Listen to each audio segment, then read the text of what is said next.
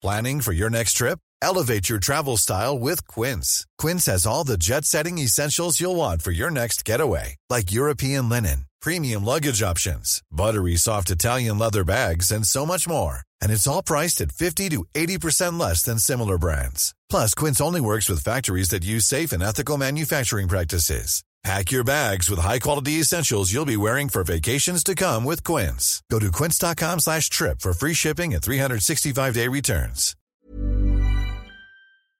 I back it up La puissance, que la puissance Bonjour Taylor, merci de nous accorder cette Guillaume, interview. Comment ça va? Très bien et toi? Guillaume, Monsieur Patate pour les Antilles. Monsieur Patate pour les Monsieur Antilles. Patate pour les Donc voilà, donc on, on reçoit Taylor en ce début d'année 2018. On t'avait quitté à la fin de l'année dernière sur une victoire, une nouvelle ceinture. Est-ce que tu peux nous en dire un peu plus sur tes attentes sur cette année? Bah, cette année, c'est simple. Si tu veux, on envisage, euh, on envisage plusieurs combats. Mhm. On envisage notamment un titre dans la division des 61 kg GMC. On envisage aussi beaucoup de- de- de- de- d'événements. Il y a pas mal de propositions euh, qui sont présentées aussi. Si tu veux, je pense que le dernier combat, on a, nous, on a, clairement, on a relancé un peu la machine. Ouais. a envoyé un peu un message aux autres organisations en disant que on était prêt à reprendre du, du- du- on était prêt à reprendre du, service.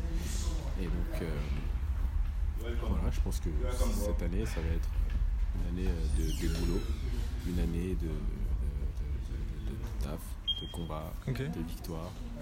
Et qu'est-ce qu'on peut te souhaiter finalement Bah, Là, là, à la fin de l'année, si, si on, si on te revoit le souhaiter- 31 décembre, l'idéal 31 ce serait quoi Ouais, L'idéal, ce serait que je sois à l'UFC et que tu me fasses une interview en me disant que très content que j'ai intégré l'UFC et que tu allais venir me suivre pour me faire une interview après ma victoire à l'UFC. D'accord. Voilà ce que je fais le Ok. 31 décembre. Ou que tu sois déjà venu entre temps. Oui, ex- exactement. Si j'ai intégré dans le courant de l'année, tu me dises, écoute, la sueur te suivra Voilà. sur tel ou tel événement. Voilà ce que je souhaiterais. Tu vois. Je t'envoie un espèce de petit message subliminal. Je sais pas si oui. t'as capté. mais- on sera là, on sera là. Tu vois là déjà on est là dès Voilà. le mois de Déjà, janvier. t'es là déjà. Dès le Le mois de mois de janvier. Donc, tu vois, si, si, si ça se fait euh, dans le courant de l'année, voilà, gars, je compte sur vous. Et, et dans tous les cas là, est-ce que toi donc l'objectif c'est de défendre ta ceinture que tu as gagnée actuellement ou d'être dans une, une autre catégorie? Franchement, pour, pour te dire vrai, ça dépend des opportunités qu'il y a. Ouais. Là, pour le moment, j'ai accepté ce combat. C'était à 66 kg. Ok. C'est pas ma division, donc Ouais, j'ai bah accepté un petit peu parce que je pense trouve que c'était une opportunité, parce que le profil du gars qu'on me proposait était intéressant. Il était invaincu, il y avait une ceinture. Le GMC, c'est quand même une belle organisation. Donc c'est pour ça que j'ai accepté. Maintenant, je compte pas m'éterniser dans cette division parce que encore une fois, c'est pas la mienne. Donc je suis tourné euh, vers euh, ma division, donc les 61 kilos. Et euh, voilà, c'est vraiment là-dessus que je vais me concentrer essentiellement. Et bah, justement, par rapport à cette victoire-là, à l'avenir, est-ce que tu vas te dire, il y a l'UFC comme objectif, mais est-ce qu'une organisation comme le Bellator pourrait éventuellement t'intéresser ou c'est l'UFC ou rien Après, c'est en fonction, c'est en fonction des, des- Des des opportunités, opportunités, si ouais. tu veux. Moi, par exemple, aujourd'hui, je ne suis pas en train de me dire je fais ce combat pour être retourné à l'UFC. La réalité, c'est que j'ai été à l'UFC. Je Ouais. pense que sans aucune. Attention, hein, dans ce que je vais dire, il n'y a aucune prétention, Oui, tout aucune assurance. ouais. je pense que j'ai prouvé que j'avais le niveau pour y être. J'ai eu un résultat qui était quand même assez encourageant. Ouais. Maintenant, euh, pour des raisons euh, diverses et variées, le contrat n'a pas, on n'a pas euh, reconduit Oui, tout à fait. mon contrat. Mais je pense que aujourd'hui, je ne combats pas en me disant je combats pour, faire- pour réintégrer l'UFC. C'est un objectif, Mhm. parce que ça reste la Ligue majeure avec les Ouais, meilleurs combattants, etc. Je ne vais pas re- redire un petit peu tous les avantages Oui, de oui. l'UFC. Mais est-ce que tu me dis que je combats en pensant tous les jours à l'UFC Non, Non. c'est pas le cas. Moi, ce que je pense avant tout, là, c'est ma carrière, faire des beaux combats euh, et faire ce- finalement ce qu'il y a de mieux pour moi aussi. Mhm. Voilà. Donc, euh, c'est c'est- ça, c'est l'objectif principal. Maintenant, sinon, ce qu'il y a de mieux pour moi, ce sera de retourner à l'UFC dans un futur proche. Bien sûr, on le fera. Mhm. Si par exemple, il s'avère que le Bellator devient plus intéressant que l'UFC, on ira au Bellator. Et on déjà- n'est pas fermé à des possibilités. Et justement, là, c'est bah, t'emboîtes la question que je voulais te poser. Est-ce qu'au niveau financier et au niveau de l'exposition, parce qu'on sait qu'aujourd'hui, tu vois, l'UFC, il y a la Reebok Deal. Est-ce que toi, ça a été un changement entre guillemets brutal, l'avant-après UFC en fait? Bah, après le Reebok Deal, Parce que toi, tu l'as connu de façon. être il honnête, moi j'ai quasiment, je suis quasiment arrivé en même temps que le Bah oui, c'est pour ça. Voilà. Maintenant, ce qu'il faut savoir, c'est que c'est assez compliqué, en tout cas en France, qu'on te puisse te sponsoriser sur des sponsors intéressants et importants. D'accord. T'as très peu de marques qui mettent, les mains à la, qui mettent la main à la poche. Ouais. La plupart des marques qui le font, c'est des marques spécialisées. D'accord. Et donc, du coup, le Reebok Deal reste forcément avantageux. Oui. Aujourd'hui, par exemple, En France, en, en France, en tout cas. Aujourd'hui, par exemple, j'ai une marque comme Boxing Shop Voilà, ouais, qui me suit et que je remercie d'ailleurs. Ils sont très pros. Eux ont une vision un, un petit peu internationale euh, Ouais. du, du- du sport. Eux, vraiment, pour moi, eux se démarquent un petit peu du lot. Mais sinon, toutes les autres marques, ça reste des marques déjà assez mineures, premièrement. Et deuxièmement, c'est pas le c'est pas le style à suivre des projets ou à suivre des athlètes où ils le feront quand l'athlète aura déjà tout prouvé. Un peu Ouais. comme tous les comme tous les Français le font d'ailleurs où euh, un mec qui a tout prouvé non, on va vouloir le suivre. Sauf qu'en réalité je vais prendre l'exemple de Francis un mec comme Francis quand il arrive au pied de la ceinture il n'a plus vraiment besoin de personne en fait. Tu vois, faut être honnête et faut se le dire. C'est c'est avant qu'il a besoin mais arriver à la ceinture il n'a plus vraiment besoin des gens donc là c'est bien sûr c'est là que tout le monde Oui. veut l'aider hein, Oui, tu oui. vois, mais c'est plus à ce moment là qu'il a besoin Mais c'est dans le gens. sens accessoire, parce que par exemple, tu vois, Rory McDonald qui va combattre le 20 janvier, il a un contrat avec une marque de crypto-monnaie qui Ouais. va lui rapporter 330 000 dollars. mais il vit pas dans le même pays. Tout à fait, Que oui, nous. tout à fait. Il a il pas la même exposition Ouais, que nous. c'est ça. Rory McDonald, on peut dire ce qu'on veut. Il n'a pas été champion, mais il a quand même Ouais, une très grosse aura. Tout à fait. Tu vois Je veux dire, donc, euh, ça peut se comprendre. Ouais. Ça peut se comprendre et ça peut s'entendre. Ouais. Je pense un mec comme Rory McDonald a souffert du Reebok. Ouais, Ça, ouais. c'est- indéniable. On, on peut le dire. Parce qu'avant, il avait déjà des sponsors Voilà. qui le suivaient. Il y avait déjà des sponsors qui mettent la main à la poche. Aujourd'hui, mais dans le pays dans lequel on vit, Mhm. si tu trouves un sponsor qui te donne déjà 5000 euros, Ouais, c'est déjà très très bien. Quoi, Ouais, tu vois. c'est ça. Donc, euh, et on va pas se mentir. Je, à l'heure d'aujourd'hui, je connais aucun Français qui a déjà été sponsorisé par une marque américaine. Mhm. Et quand je dis sponsorisé, je dis pas que on te donne un produit, tu fais une photo Mhm. et on te donne des produits fait. gratuits. Non, je parle d'un vrai contrat de sponsoring où- Ouais. qui inclut du financier. Et je ne connais pas de Français qui a déjà été sponsorisé de ce type. Peut-être, peut-être, je dis bien, chez Congo et encore. tu vois. Même Francis, par exemple, qui est encore une fois aux portes de la ceinture, il n'a pas de sponsor peut-être français. Body Armor. qui Non, le- enfin, c'est Ouais, pas français. c'est pas français. tout à fait. c'est pas français, Ouais. c'est parce que aussi Francis vit aux États-Unis. voilà. Toute l'exposition de Francis se fait aux États-Unis. Donc du coup, il y a un lien qui a, toujours ce, ce- ce petit fil rouge Ouais. qui fait que effectivement, des marques américaines pourraient se greffer à l'idée de le sponsoriser. Mais en En France, pas encore. et tu vois un peu comment c'est fou quand même avec l'exposition qu'il a. bah. Tout le monde continue à s'imaginer qu'ils peuvent l'exploiter gratuitement. Oui, tu vois. oui. Alors que Parce qu'il n'y a pas cette image alors professionnelle les voilà, autres il n'y a pas cette image professionnelle qu'ont les autres sports. Un footballeur, on se serait déjà tout de suite dit, il faut se positionner à faire des vraies propositions. Tu vois, je veux dire, l'UFC c'est quand même la ligue majeure du, du, du, du, du- a en MMA. La ceinture, tu peux pas aller plus haut qu'avoir une ceinture Ouais. UFC. Donc, je pense que clairement, euh, il, il arrive euh, pas au bout de son projet, mais en tout cas, il arrive euh, à un moment assez, très- assez, assez important de sa Ouais. carrière. Mais à l'heure d'aujourd'hui, il n'y a, pas vraiment- il y a pas de sponsor français qui, suit, qui le suit. Donc, euh, c'est te dire comment euh, là-dessus, euh, il n'y a, y a pas de il y a pas de suivi, il Ouais. n'y a, pas de- il y a- il y a rien du tout en fait. Tout à fait. Ouais. Et, et là, on va parler maintenant sur le sportif. Bien sûr. Donc, tu es parti avec euh, un bilan de 3-1 à Ouais. l'UFC, ce qui est très honorable, hein, Ouais. d'autant que c'était une défaite par décision. Est-ce que tu considères aujourd'hui que tu es le meilleur bantamweight français? C'est compliqué de faire des, des, des- des, euh, ce genre de, de déclarations parce que c'est toujours à l'instant T. Mhm. Moi, je ne fais pas partie de ceux qui font des classements de je suis le meilleur de tel âge, je suis le meilleur de tel continent, Ouais. je suis le meilleur de ça, et puis chaque année j'ai mon petit classement en disant Ouais, je suis le plus fort, je suis. Je fais pas, je suis pas là-dessus. Je, je, je- je suis pas, euh, je- c'est pas mon identité. Mhm. Tu vois. Je pense que les résultats, à un moment donné, parlent pour nous. Après, les résultats, c'est aussi à l'instant T. Aujourd'hui, si on regarde, on prend du recul sur ce que j'ai pu faire à l'UFC, Ouais. sachant que l'UFC est la plus grosse organisation, ben, on, peut, penser- on peut se dire, ok, Ouais. euh, pour le moment, il n'y a pas de bantam qui a, qui, qui a, qui, qui a fait ça. Maintenant, dans le futur, je ne sais pas ce qui peut se passer, Ouais. ça peut évoluer. il y a d'autres combattants euh, bantam qui sont à l'UFC. Donc euh, ils peuvent très bien remonter euh, le score et, passer et, et- et dire ok j'ai fait j'ai moi j'ai fait ça donc du coup je suis je suis je suis le meilleur bantam. Je pense que les t'as pas de prendre la tête sur qui est le meilleur dans ton pays, sachant que pour moi en vrai vraiment nul n'est prophète dans son pays donc euh, voilà concentre-toi sur les résultats. Et euh, concentre-toi sur euh, à faire ce que tu sais faire de mieux, c'est-à-dire combattre et gagner. Et au niveau mondial, qu'est-ce que tu penses toi de ta catégorie? Les bantamweight au niveau du top du top catégorie très très relevée. Ouais. Ça devient une division très difficile. Euh, avant, il n'y avait personne. Ouais. C'était assez facile d'évoluer. Mais euh, chaque année, elle devient de plus en plus relevée. Ça devient de plus en plus compliqué. Donc, euh, du coup, euh, c'est, enfin, on voit hein, quand tu regardes le top 5, le top 10 de la Ouais. division,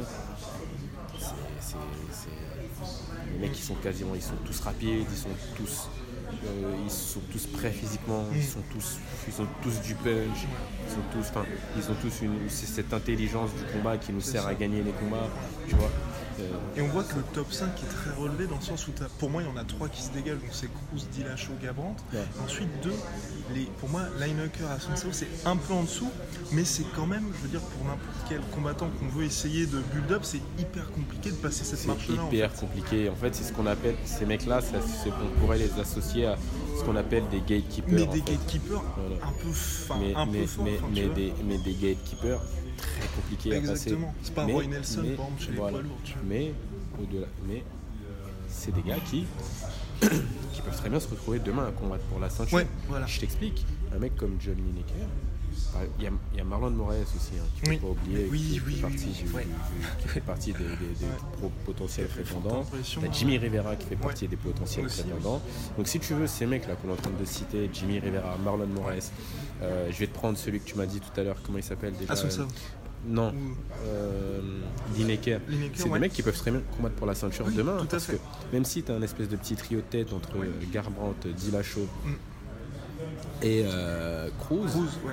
Il y a un moment où tu peux pas les faire tourner qu'à non, il, trois. faut qu'il y ait le combat. il devait y avoir le combat Cruz-Rivera à la fin de euh, l'année. Bien sûr, donc le, le, le- voilà, Cruz Rivera, tu vois.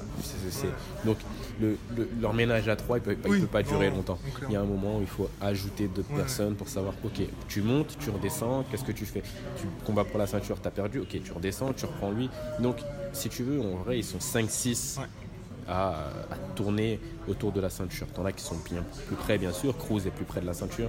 Euh, Garbrandt est plus près de la ceinture parce que bah, c'est l'ancien champion, tu vois.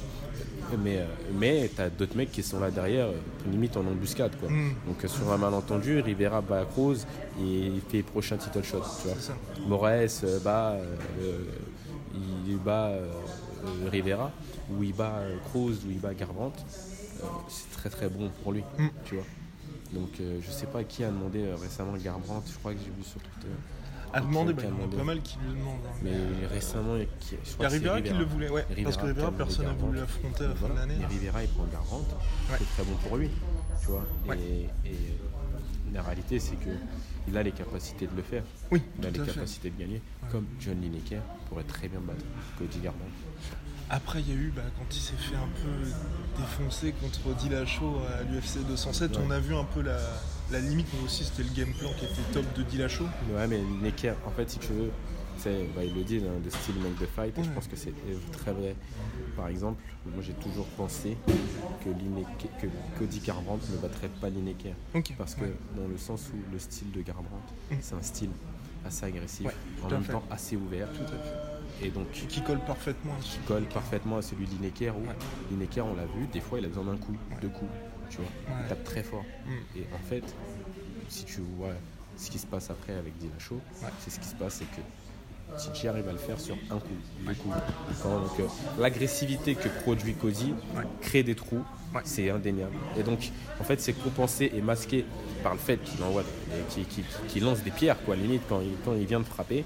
Mais euh, si t'as pas peur tu, que, tu, que tu rentres dedans au risque de prendre des coups, Ouais. tu peux très bien, tu peux très bien le, le- le mettre KO. hein. Son premier KO, il le prend comme ça.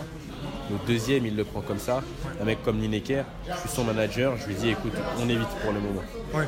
Très clairement, je te dis la vérité. Un mec comme Lineker, je lui dis on évite pour le moment. Il est en dessous de toi dans le ranking et il peut vraiment Oui. conclure. Donc autant éviter. Et maintenant, on va passer un peu à l'actualité du moment. Sûr. Avec le combat de Francis. Ouais. Alors, quelles sont pour toi les clés du combat Et puis ensuite, bah, le, le prono, ton, ton chrono d'analyste sur la question. Alors, les clés du combat Ouais. pour Miocic, je pense que ce serait de viser un maximum, un maximum dans des fausses informations, dans, des, dans, des, dans des... En fait, s'il s'amuse à vouloir lutter, ça va être compliqué. S'il s'amuse à vouloir que boxer, ça va être difficile. Il va vraiment falloir qu'il fasse du vrai MMA Ouais. et qu'il fasse Francis réfléchir pour pouvoir euh, avoir une chance. Tu vois. Donc c'est ça. En tout cas, moi c'est ce que je ferais. Ouais. Maintenant, euh, c'est très compliqué de, de tenir une stratégie longtemps face à, à quelqu'un qui, quand, quand il te touche, t'assommes quoi. tu Oui, c'est ça. Du coup, tu, tu as ta stratégie, tu as ton truc, mais tu te dis, ok, à tout moment, je prendre un coup qui fait que Ça peut être la fin. termine le combat. Donc, c'est une pression assez particulière. En plus, je pense tout de même que la pression, elle est quand même du côté de Miocic, parce Ouais. que il se dit, ok, euh, Francis, c'est la sensation du, c'est la sensation du moment. Beaucoup aimeraient le voir gagner, on va pas se mentir, et donc, du coup, euh, t'as ça un peu, t'as cette volonté un peu de prouver que t'es le champion, euh, t'es, t'es- t'es- t'es- t'es le champion et donc euh, tu dois avoir ton respect de champion. Tout à fait. Et en même temps, tu dois rester concentré sur la stratégie. Donc, je ça va être compliqué de rester concentré. Ouais. Vraiment, ça va être vraiment difficile de, de- de- d'avoir de la discipline sur 5 rounds. Ça, je, je pense pas qu'il 5 rounds de Oui, toute oui, manière. non. Ça, ça m'étonnerait très fortement, mais Ouais. ce sera compliqué de, de garder une discipline sur 5 rounds qui fait qu'il va réussir un peu à surfer entre les coups euh, de Francis. Mhm. Donc, euh, moi, je vois personnellement sur mon pronostic, je dirais, je verrais Francis D'accord. gagner. Pas forcément dans le premier round. Je pense que dans le premier round, le titre sera prêt. Il va, il va mettre une petite stratégie en place qui va lui permettre de, de pouvoir, euh, de, de pouvoir euh, combattre. Mhm. De- voilà. Je pense qu'au début, il, va, il, il peut embêter un peu Francis dans le premier round. Et tu vois mettre au sol après, Francis? Je pense qu'il peut, ouais, Ouais. bien sûr. Oui. Je pense qu'il peut, je pense qu'il je pense qu'il peut, je pense qu'il peut l'emmener. Je pense que s'il l'emmène, ça va être compliqué de se, se- se relever. Ouais. En tout cas dans le premier round. Maintenant, dans le deuxième, ça va être plus difficile. Mm. Miocic est plus lent. Et physiquement, il, est- il a peut-être plus de limites. Ouais. Francis, à mine de rien, est très frais dans Mm. ce sport. Ouais. Il n'a pas pris beaucoup de coups dans sa carrière. Donc, euh, Ouais. tout- tous les astres s'alignent pour dire que Tout à c'est fait. Francis qui gagnera. Maintenant, s'il reste un combat, Oui, tout peut se pas passer. ce qui va se passer. Voilà. D'accord, mais tout s'aligne pour dire que Francis sera. sera- Et qu'est-ce que tu penses des calf kicks qui font un peu plus leur apparition maintenant et qui avaient bah, justement euh, perturbé pas mal Miocic dans le combat contre Dos Santos Donc c'est ces, ces kicks qui vraiment euh, euh, la cisaillent en fait les jambes. Est-ce que toi tu te dis ça pourrait être utilisé de plus en plus dans le MMA C'est une arme. Alors, c'est- les Ouais. Mhm. Asiatiques utilisent beaucoup cette technique. Ils viennent viser le mollet. Ouais, Tu, tu peux pas en prendre beaucoup. oui, exact- Ça exactement. fait très très mal. Tu peux vraiment pas en prendre beaucoup. J'en ai pris un une fois à l'entraînement. J'ai senti déjà que c'était assez. Donc, euh, j'imagine euh, en combat. Donc, c'est après c'est une stratégie où faut, faut vraiment vouloir parce que tu, tu il y a de temps en temps tu vas frapper dans le tu vas Voilà. faire un tibia contre Ouais. un tibia. Donc c'est quelque chose d'assez douloureux. Néanmoins bien maîtrisé, ça peut être une arme redoutable. Donc euh, ce que j'en pense c'est que ouais, c'est, c'est, c'est- c'est une bonne technique, c'est une bonne arme. C'est, c'est, un peu à la mode en ce moment. en Bah oui, c'est pour ça, ça revient de, un peu. de- de- de faire ça, de, ils visent intentionnellement. C'est, euh, c'est, bien, hein, ça, ça a fait ses preuves. Moi, je suis pas particulièrement fan. Et puis, j'ai pas cette dominante aussi hein, sur, Ouais. les, sur les jambes. Je, suis plus, je pense que mon style est plus vraiment euh, boxe anglaise. euh, c'est plus la boxe anglaise sur tout ce qui est striking. Donc, euh, j'ai, pas cette dominante-là, mais je pense que c'est une bonne stratégie. Ok, bon bah super. Donc c'était euh, la dernière question un peu La dernière question. Donc on reverra Monsieur Lapillus dans une interview la soeur pour son retour triomphal et triomphant à l'UFC en décembre. C'est ça. Merci monsieur, Merci, monsieur Guillaume. à la Ça fait prochaine. plaisir. Et voilà, c'est la fin de votre épisode du podcast La Sueur. Si ça vous a plu, n'hésitez pas à nous mettre les 5 étoiles sur Apple Podcast ou sur Spotify. Vous pouvez aussi nous laisser un petit commentaire, ça nous aidera beaucoup. Et si vous voulez aller plus loin avec nous, vous tapez La Sueur sur toutes les plateformes ou sur les réseaux sociaux, vous nous trouverez. Et là, vous nous écoutez très certainement en audio. On est aussi en vidéo sur YouTube, mais également sur Snapchat. Là encore, vous tapez la sueur et on sera là. Merci de votre fidélité et à très vite pour de nouvelles aventures.